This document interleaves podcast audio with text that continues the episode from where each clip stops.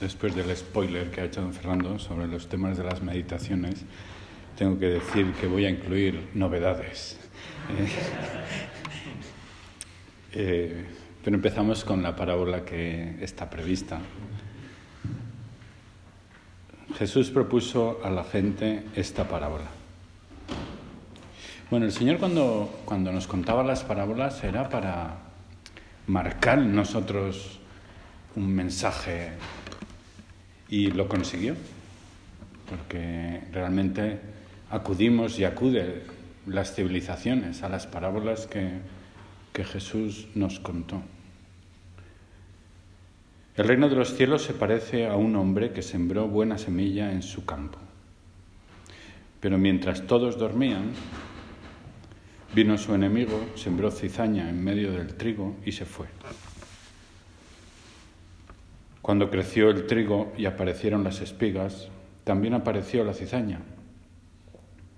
Los peones fueron a ver entonces al propietario y le dijeron, Señor, ¿no habías sembrado buena semilla en tu campo?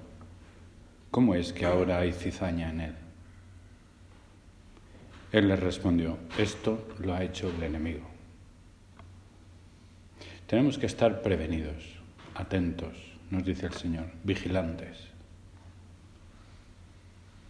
Y ese mensaje, el Señor nos lo ha repetido un montón de veces, porque hay muchas parábolas y muchas enseñanzas del Señor que van precisamente en esta línea, ¿no?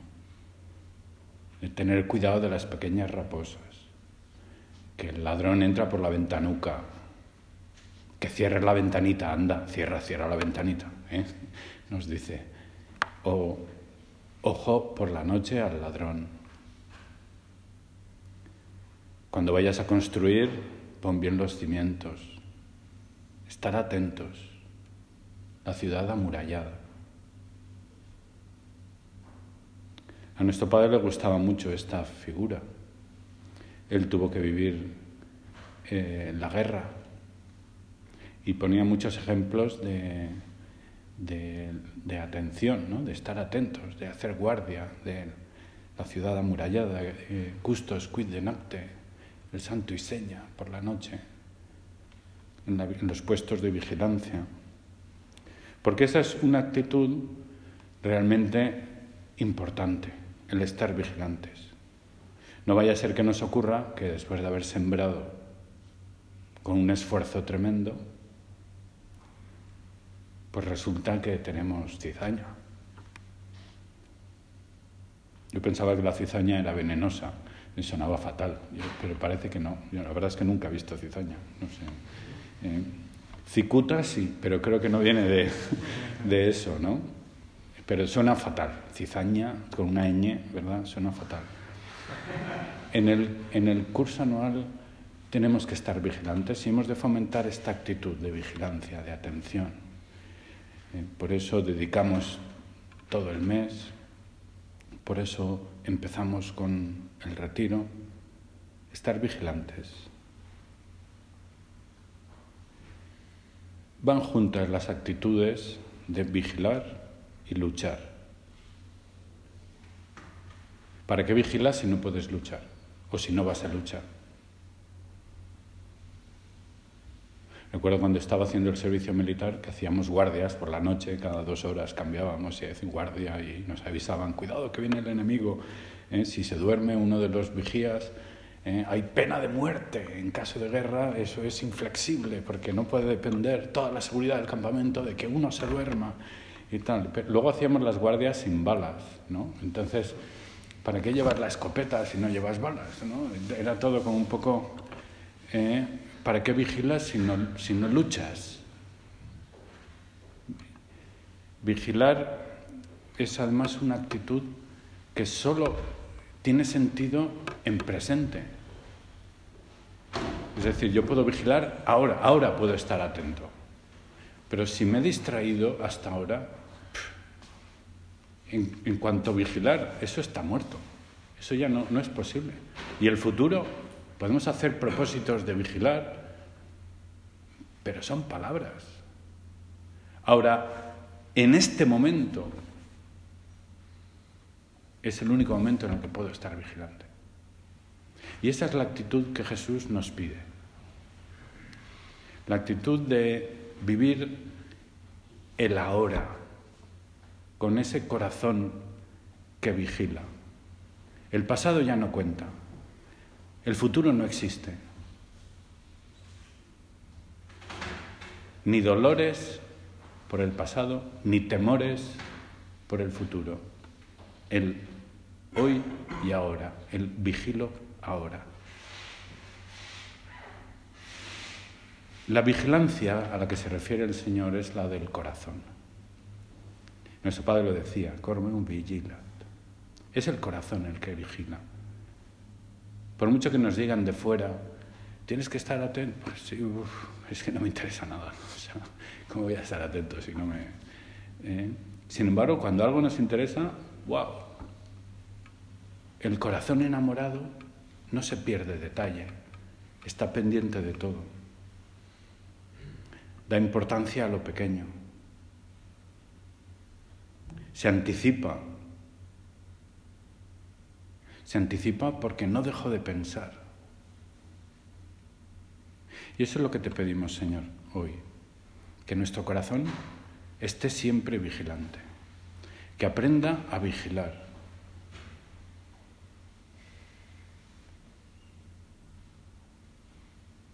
Por eso a mí me gustaba más la parábola de las vírgenes necias, ¿eh? que es la que pensaba comentar. ¿eh? Porque no se trata de vigilar la cizaña, que no venga. Se trata de tener aceite en las lámparas. Y ese es un mensaje bonito. Entonces el reino de los cielos será como diez vírgenes que tomaron sus lámparas y salieron a recibir al esposo. Y se refiere pues a esas bodas orientales en las que el esposo recogía a la novia con el cortejo de vírgenes, se dirigían a la casa donde iban a vivir, allí la recibe. La novia siempre se retrasa, entonces ahí estaban las vírgenes con las lamparitas esperando. La cosa se puede alargar. Normalmente es gente eh, muy próxima o sea, amigos íntimos, elegidos, porque uno normalmente tiene más amigos, parientes próximos. Y es para celebrarlo durante una semana. O sea, la, la gente que está involucrada en las bodas suele ser gente muy próxima. Luego, si nos da tiempo, veremos lo fuerte que fueron las palabras finales. No os conozco.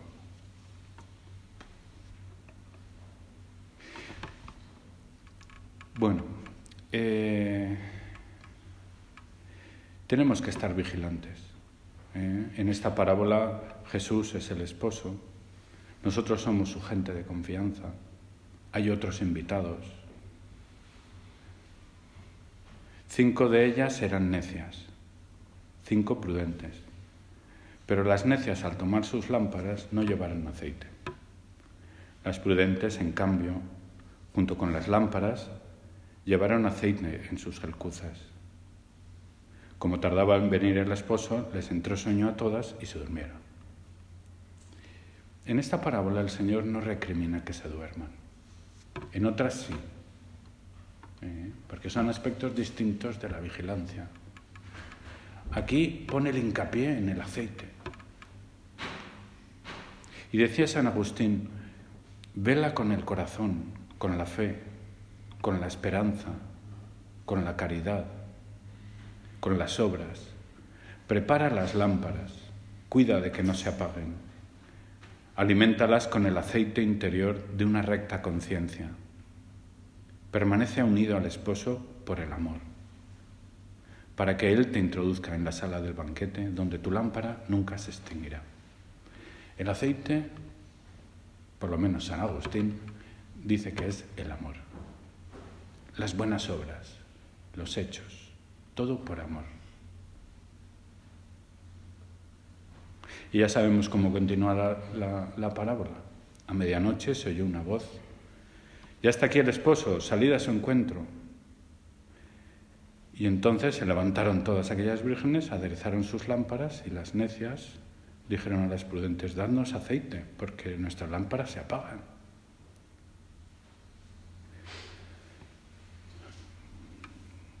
Vigilar no es supervisar. Hemos de fomentar nuestra actitud de vigilancia en nuestra vida interior y no es tanto supervisar que esté todo.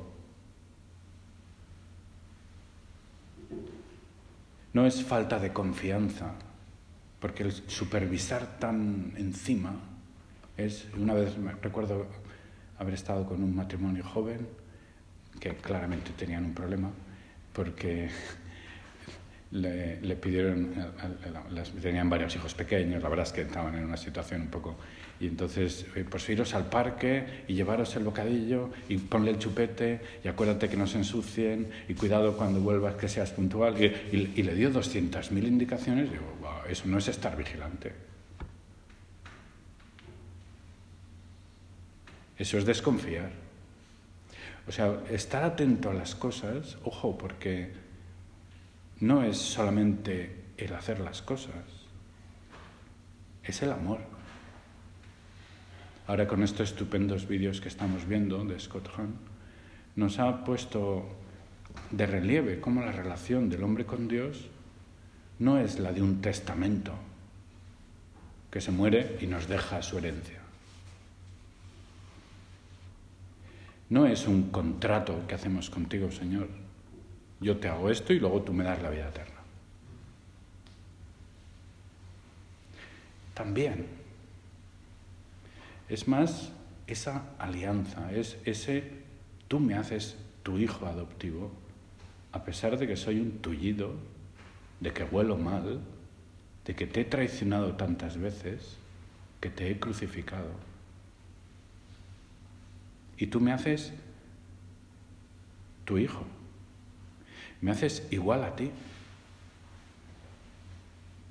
Quieres que forme parte de tu familia, que tenga una relación de verdadero amor contigo, de intimidad, de complicidad. Somos muy humanos y lo expresamos con testamentos, con contratos, pero es mucho más que todo eso. Y todo eso es lo que podemos llamar el aceite. Ese aceite es, es el amor. El amor en todo lo que hacemos. Estar vigilante es hacer las cosas con ese amor. Todos podemos dormirnos. Es curioso ver el contraste, ¿verdad?, entre este pueblo de Israel que conmemoraba, vivía el memorial cada año de la liberación de Egipto, y como nos explicaba este buen hombre, no era solo recordarlo, sino que cada judío se sentía salvado cuando celebraban la Pascua, celebraba su propia salvación.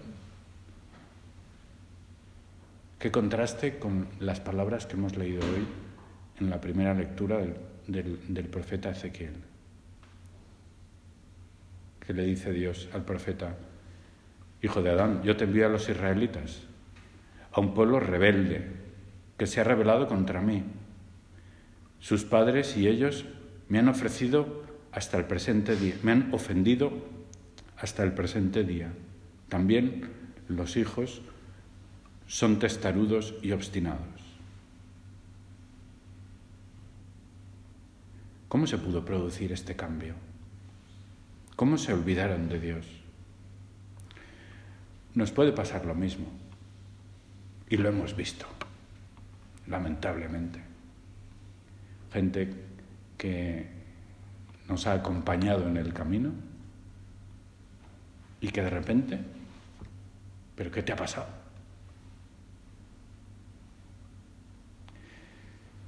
No tenían aceite.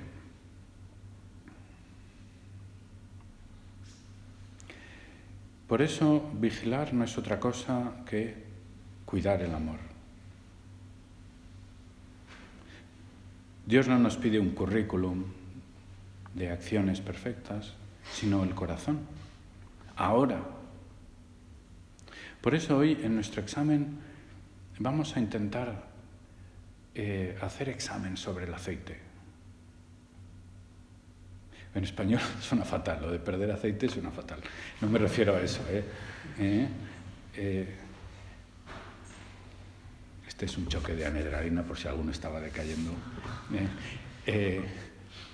preguntar sobre nuestro aceite, nuestro amor. Y la pregunta no es si hago si vivo. Yo eh, pensaba en algunas preguntas trascendentales que manifiestan cuál es el, nuestro nivel de amor. La primera, ¿soy feliz? Hablamos mucho de felicidad, pero yo me pregunto, Señor, lo, lo pienso ahora en tu presencia, ¿estoy plenamente lleno mi existencia? ¿Vivo estos momentos realmente como un anticipo del cielo?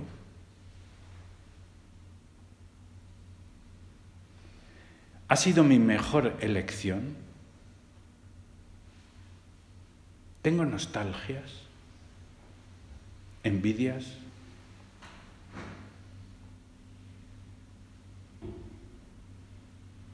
¿Ansias incumplidas? Todo esto es compatible con las dificultades, con los errores, si confío en la misericordia de Dios. Otra pregunta trascendental. ¿Tiene para mí sentido todo lo que hago? Hay veces que usamos expresiones, ¿verdad? Cuando, no sé, bromeamos, porque son bromas, ¿no? Sobre encargos y no sé qué, el césped y tal. Y, digo, esto no tiene sentido. no, no, no, me refiero a eso. ¿eh? Eh, eso puede que efectivamente no tenga ningún sentido. Pero, pero a lo que voy es, es, es, ¿tiene sentido el que haga las cosas sin sentido? Pues porque veo en tres dimensiones, veo lo que es la estructura, veo lo que es la disciplina, veo lo que es la virtud, veo lo que es el orden, veo lo que es el ejemplo, veo lo que es... ¿eh?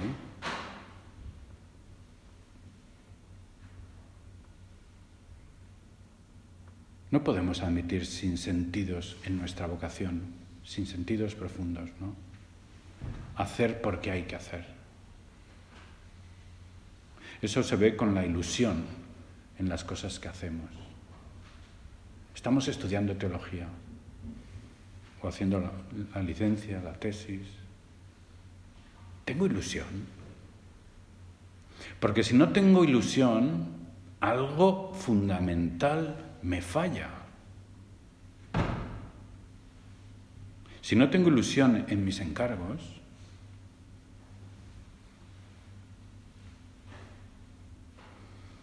la tercera pregunta es trascendental. Suena un poco así, pero es, es esta. O sea, Señor, te amo, pero te amo con amor. Mis encuentros contigo son unos encuentros entre tú y yo. Es decir, cuando vengo a verte, me siento en plena comunicación contigo también afectiva. Me lo paso bien.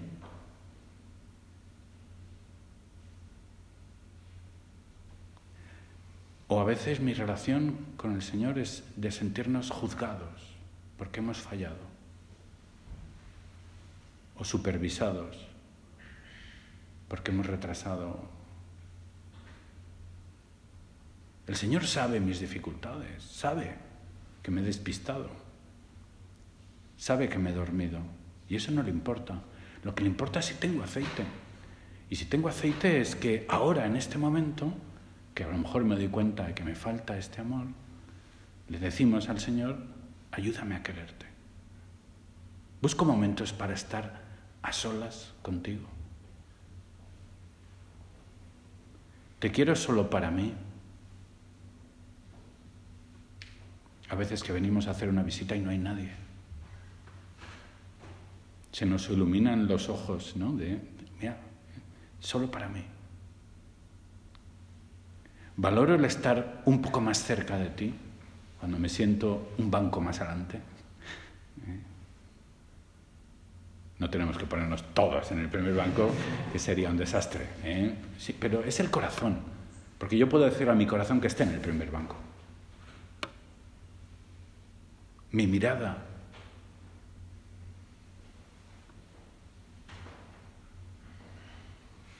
Detalles de piedad extra. Voy a rezar una parte. Voy a hacer una visita larga. Nuestra Virgen de los Besos. Amo a Dios. Amo con corazón a Dios. Tengo ratos de oración en el que no digo nada, sino solo estoy contigo. Te miro y me miras. Mi corazón vigila. Eso es. Ese es el aceite que tenemos que ir poniendo cada día. No es un tema de sentimientos, ¿eh? No es un tema de sentir cosquilleos en las plantas de los pies cuando hacemos una comunión espiritual.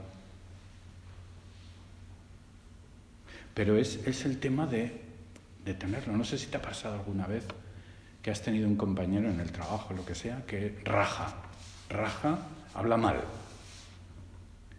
Si le dejas, acabas tú creyéndotelo y pensando mal de esa gente. O sea, el diálogo interior a veces mueve tus sentimientos y mueve tu amor. Y hay que cortar. O sea, no quiero pensar mal de nadie. Y eso lo podemos controlar así. Cuando venga algún pensamiento de estos, cortamos y pensamos, este hermano mío, qué majo es. Y buscamos sus virtudes. ¿eh? Qué listo, qué bien juega el fútbol. ¿eh? qué bien canta, no sé. Y nos comemos el coco con las cosas buenas. ¿eh? Y veremos cómo nuestros sentimientos al final, no, no creo tanto en la química, ¿no? Pero, bueno, creo en la química, pero no como causa, sino más bien como efecto. O sea, en el momento en el que siento el amor, entonces mis neuronas se ponen en marcha, pero no, o igual a la vez, no sé, y además me da igual, o sea, me da absolutamente igual. El asunto es, el asunto es querer. Pero a lo mejor no siento nada, pero si, si yo te digo, Señor, quiero quererte, aumentame el amor, dame el amor con el que quieres que te quiera, y me como el coco con eso, perdón por la expresión, se modificarán mis sentimientos, se modificará mi amor. ¿Quién puede hacer crecer su amor? Con su voluntad. Quiero querer. Es como un poco absurdo. Dame, Señor, tu amor. Y eso es la virtud de la caridad. Es podemos poseer el mismo amor de Dios.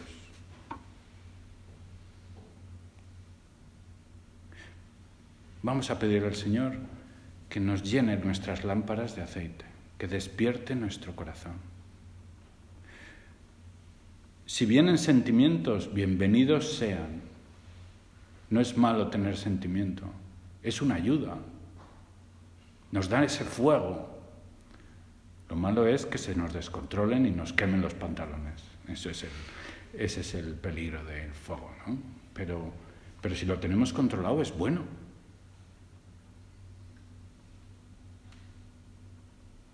que hagamos nuestras locuras de, amor.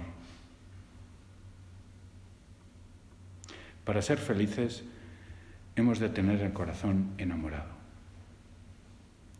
Y el amor hay que currárselo. No es un tema químico. Se consigue a base de actos de voluntad. En la Santa Misa que es la clave de todo, lógicamente. Pero no es el tema de la meditación, por lo tanto no voy a extenderme en ese tema. ¿no? Pero, pero sí que hay, pienso yo, pensaba, tres momentos en los que le pedimos al Señor por ese amor y que quizá nos puede ayudar. Nada más empezar la misa, reconocemos que somos pecadores. Y ahí hay un momento cuando decimos en el confiteor, por mi culpa, por mi culpa, por mi grandísima culpa, en que nos golpeamos el corazón. Y, el sentido del golpear el corazón no es para mortificar el corazón, sino es un símbolo. Es como decir, corazón, despierta. En la antigüedad se golpeaban con una piedra, también con un símbolo, aparecen algunos cuadros, ¿no? por ese símbolo de Cambia, Señor, mi corazón de piedra por un corazón de carne. Mi corazón es de piedra y lo tengo que golpear con otra piedra. Otro momento es cuando en el prefacio decimos, levantemos el corazón. Ese levantar el corazón también nos puede ayudar a, pedirle al Señor que nos inflame, que nos encienda, que nos llene. Y el tercer momento que se me ocurría es cuando se nos muestra el cuerpo del Señor. Señor, no soy digno de que entres en mi casa, pero una palabra tuya bastará. Tenemos que buscar esos momentos de encuentro personal con el Señor. Ocurre una cosa además, y es que eh, Polo lo llama, el hombre es un ser cibernético. ¿eh? Lo que viene a decir, lo que, lo que quiere decir es, más o menos, es que nos retroalimentamos. Cuando hacemos un acto de amor, ya no somos el mismo hemos cambiado, hemos mejorado. Cada acto de amor nos cambia sustancialmente por dentro y nos hace mejores y por lo tanto capaces de hacer otro acto de amor completamente diferente, mejor, mayor. Cada vez que somos fieles en una pequeña cosa por amor, nos transformamos sustancialmente en, seres mejores. Esa es la imagen que Dios quiere de nosotros. Personas que aman. Ese es el rostro de Cristo. Hay una vidente de, de almas de purgatorio, que no me acuerdo del nombre, pero cuando se le aparece un alma del purgatorio, está hecha un desastre. Es como un monstruo, un ser deforme. Y le pide oraciones y reza por ella y se le sigue apareciendo cada vez con mejor forma. Hasta que al final adquiere su esplendor y ya no vuelve a aparecer. Ese como el símbolo de que ya se ha purificado. Por eso ese es el sentido del final de la parábola